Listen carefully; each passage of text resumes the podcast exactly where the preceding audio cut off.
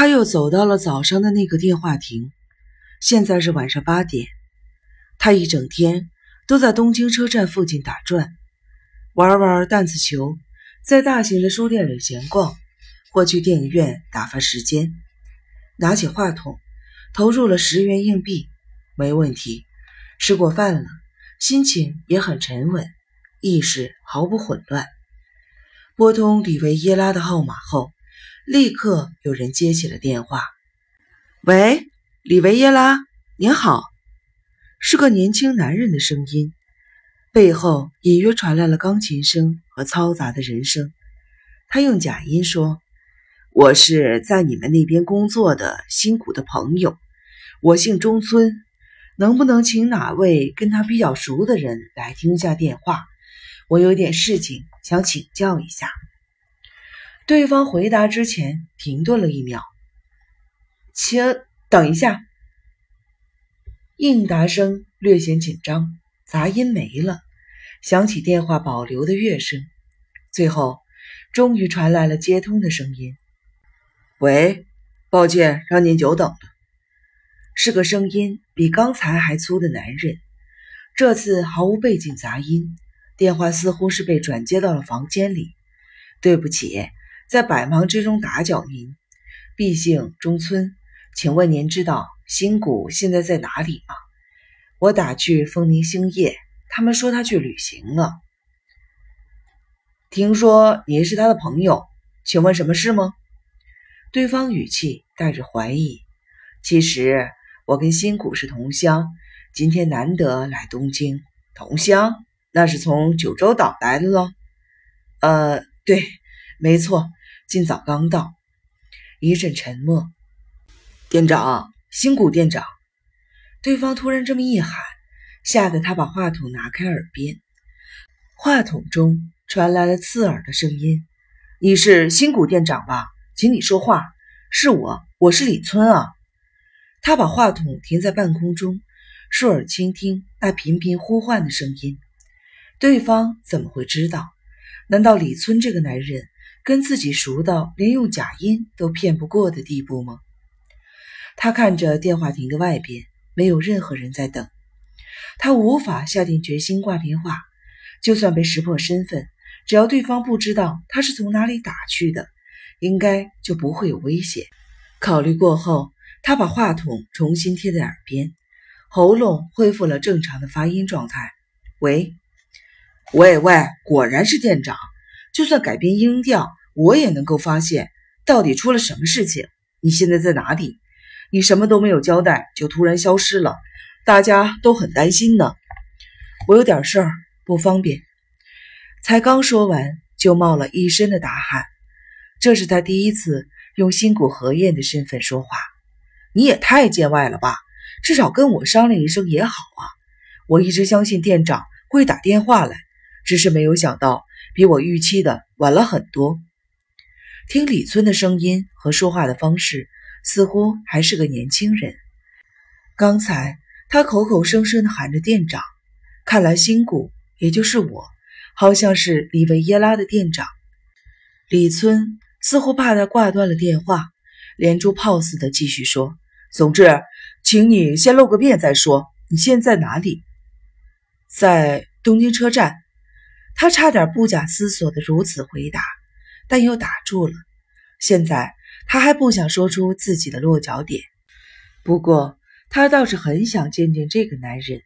此人似乎对自己抱有善意，况且只要小心一点，应该不会有危险。这个我不能说，倒是可以见个面。那请你来店里。不，店里不行。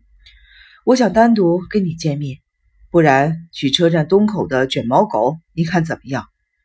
卷毛狗。这是店名吗？他毫无印象。不，我是说，嗯，最好是我们以前没有一起去过的地方，这样就算问地址也不会令对方起疑。这样嘛，再不然，我知道大冢有家店，你看怎么样？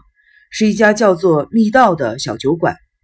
大冢，他记得在地图上看过。对了，山口县有一站就是叫这个名字。应该是在池袋的隔壁一站。大冢的哪里？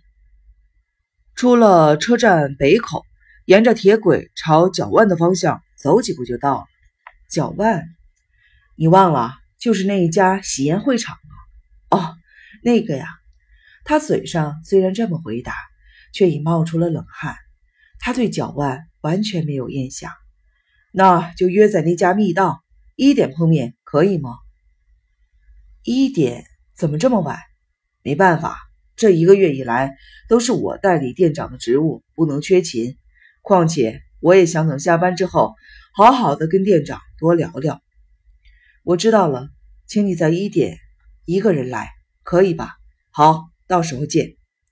他挂回话筒的手是僵硬的，感觉很沉重。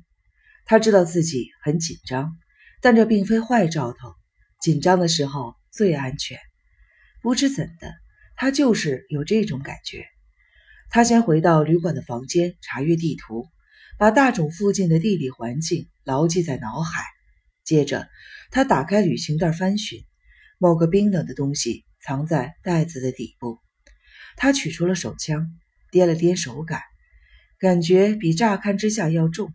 散发出邪恶的气息，那是他在孤狼甲从赤井秀也的尸体上取出的小型手枪。当时只要有一点差错，自己就会挨枪子儿，被送上西天。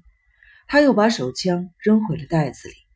本以为拿着手枪会有安全感，但他感觉到的只有厌恶。不行，他不能依靠这玩意。取而代之的是。从文具店里买来的可替换式的美工刀，这东西既轻又不占地方。重点的是它的锐利，只要把用钝的刀头一折，新的刀头就会替补上来。不知为何，他总觉得这个用起来比较顺手，似乎更可靠。他留下三万元，把剩下的钱塞进了旅行袋里。起先，他把三万元都装进了皮夹。转念又抽出了一张万元大钞，脱下衬衫后，把折得小小的钞票用药用的胶带贴在左手上臂的内侧，美工刀则塞进了左边的袜子里。他把房间的钥匙交给了柜台，空手走出了旅馆。他身上没有任何东西足以让人发现他住在这间旅馆。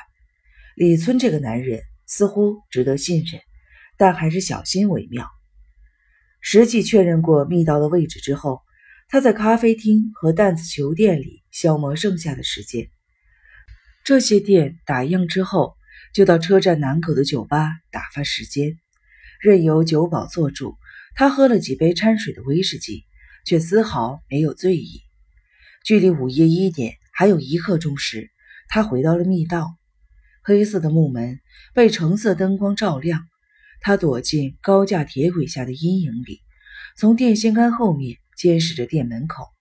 十米之外，店前通往车站的便道旁有盏路灯，如果有人走过，他便能看清楚对方的面孔。不过路上没有什么人，也许不仅是因为今天是劳动节放假的一天，而且就十一月下旬的天气来说，也有些冷得异常吧。十五分钟里，只有两名客人结伴从密道走出，并没有客人进去。快要一点时，一个从车站步行而来的年轻男子行经路灯下走进了密道。那是一个身材高瘦的男人，穿着褐色双排扣大衣和格子长裤，头发烫卷，肤色白皙，鼻子下面蓄着短短的胡子。把男人的面孔烙印在眼底之后，他又继续等了十分钟。期间只有一个客人出来，没有人进去。他做了个深呼吸，朝密道走去。